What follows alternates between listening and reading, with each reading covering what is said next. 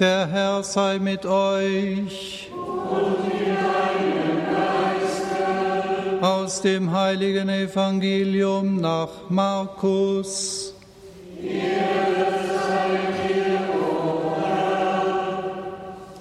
In jener Zeit sagten die Schriftgelehrten, die von Jerusalem herabgekommen waren, er ist von Beelzebul besessen. Mit Hilfe des Anführers der Dämonen treibt er die Dämonen aus. Da rief Jesus sie zu sich und belehrte sie in Form von Gleichnissen. Wie kann der Satan den Satan austreiben? Wenn ein Reich in sich gespalten ist, kann es keinen Bestand haben. Wenn eine Familie in sich gespalten ist, kann sie keinen Bestand haben. Und wenn sich der Satan gegen sich selbst erhebt und mit sich selbst in Streit liegt, kann er keinen Bestand haben, sondern es ist um ihn geschehen. Es kann aber auch keiner in das Haus eines starken Mannes einbrechen und ihm den Hausrat rauben, wenn er den Mann nicht vorher fesselt. Erst dann kann er, in, kann er sein Haus plündern. Amen, das sage ich euch.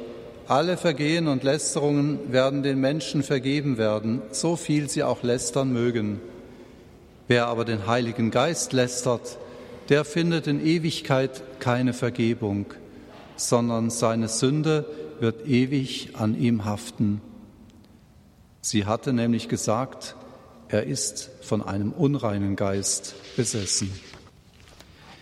Evangelium unseres Herrn Jesus Christus.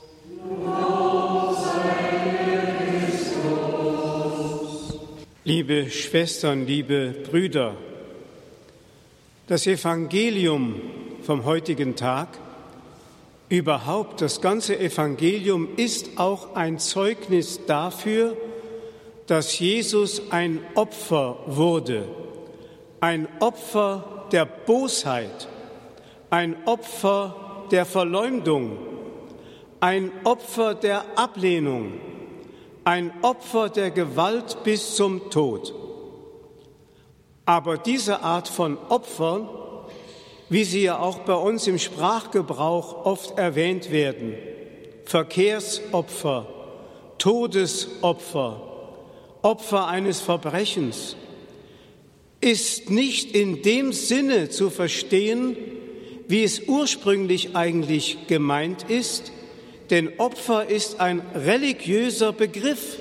Opfer bedeutet Darbringung. Darbringung. Das heißt, in diesem Sinne war Jesus sogar nicht nur das Opfer der Bosheit von Menschen, sondern auch das Opfer der Güte seines Vaters. Eine der berühmtesten Sätze im Evangelium finden wir im dritten Kapitel bei Johannes, wo Jesus zu Nikodemus sagt, Gott hat die Welt so sehr geliebt, dass er seinen einzigen Sohn als Opfer dargebracht hat. Das Vorbild dafür war 1600 oder 1800 Jahre zuvor das Opfer des Vaters Abraham, der bereit war, für Gott seinen einzigen Sohn hinzugeben. Aber Gott hat dieses Opfer nicht vollenden wollen, weil er es vollenden wollte an seinem Sohn. Und dann kommt das Besondere.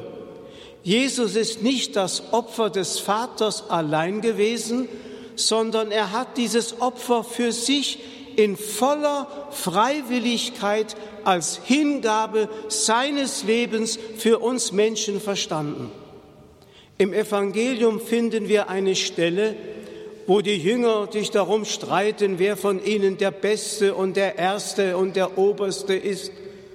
Und da sagt Jesus, bei euch soll es nicht sein wie bei den Menschen, denn auch der Menschensohn ist nicht gekommen, um sich bedienen zu lassen, sondern um zu dienen und sein Leben hinzuopfern für das Heil der Welt, zur Erlösung der Menschen. Also Jesus hat dieses Opfer ganz als seines angenommen. Und was das bedeutet, das haben wir heute auch wieder an einer Stelle im Hebräerbrief gehört, er ist der einzige wahre Mittler geworden zwischen Gott und den Menschen, weil er selbst in göttlicher Vollmacht von Sünden befreien konnte und zugleich die menschliche Natur und die menschliche Gesellschaft in voller Kompetenz vor Gott vertreten konnte. Alle Priesterschaft ist Delegation im kirchlichen Sinne also nur eine von Gott gegebene Vollmacht, die von Jesus her, dem einzigen Priester, kommt. Wenn wir beim heiligen Thomas von Aquin diesen wunderbaren eucharistischen Hymnus hören, Adoro te devote latens deitas, Gottheit tief verborgen, betend nah ich dir, in diesem Hymnus kommt dieses wunderbare Wort, schon ein kleiner Tropfen sühnet alle Schuld.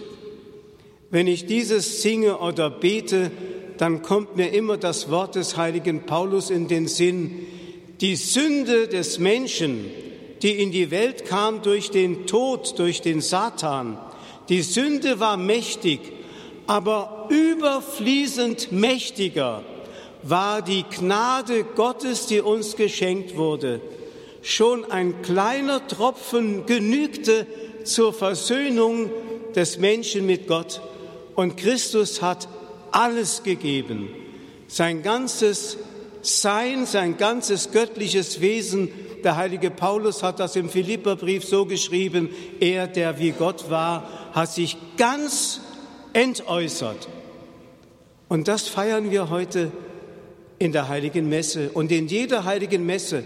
Es ist nicht immer ein neues Opfer, sondern es ist die Vergegenwärtigung und Wirksamwerdung dessen, was am Kreuz in der Hingabe Christi geschehen ist. Das ist für uns Grund zur Freude. Amen.